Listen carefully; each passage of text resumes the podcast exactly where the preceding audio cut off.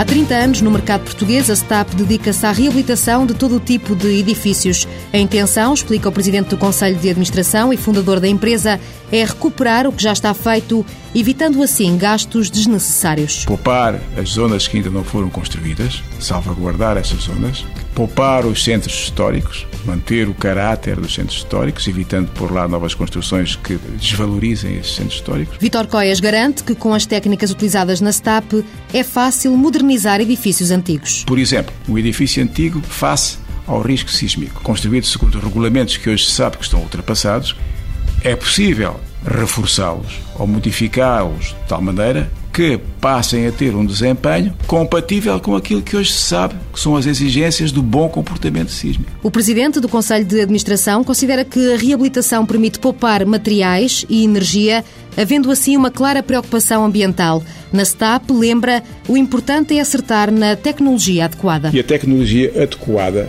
não é necessariamente a tecnologia mais moderna manda ao bom senso que se utilize em cada situação a tecnologia que permita resolver o problema eficazmente com o mínimo de impacto. O mínimo de impacto económico, voltamos às mesmas três orientações: impacto económico reduzido, impacto ambiental reduzido e impacto social reduzido. Essa é a melhor tecnologia. Antes de fundar a STAP, em 1980, Vitor Coias trabalhava como projetista numa empresa de grande dimensão tomou a decisão de avançar para um negócio próprio quando se deparou com as falhas no mercado da construção civil. Falhas da própria empresa ou problemas dos próprios projetos que nos eram entregues para nós executarmos. Portanto, muitas vezes vinham com insuficiências e com problemas que ou eram detectados a tempo antes de se iniciar a obra ou davam origem depois a problemas na obra. Não está arrependido do passo que deu, apesar do mercado nem sempre corresponder às expectativas.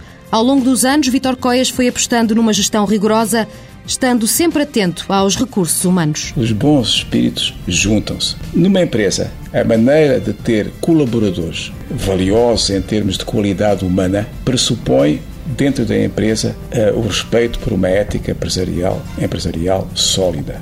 E os bons colaboradores são indispensáveis para que um projeto empresarial seja durável. Em 2009, a STAP venceu um prémio internacional. E o facto de, uh, de ter sido atribuído o prémio nesta categoria uh, de durabilidade a uma obra que nós fizemos nos Açores, um silo, fomos distinguidos com o Award of Excellence, que é a categoria máxima que o ICRAI atribui a este tipo de projeto. A STAP começa agora a dar os primeiros passos para a internacionalização.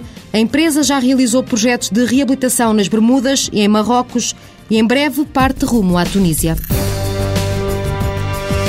STAP SA, fundada em 1980, sede em Lisboa, 80 funcionários, faturação em 2009, 13 milhões de euros.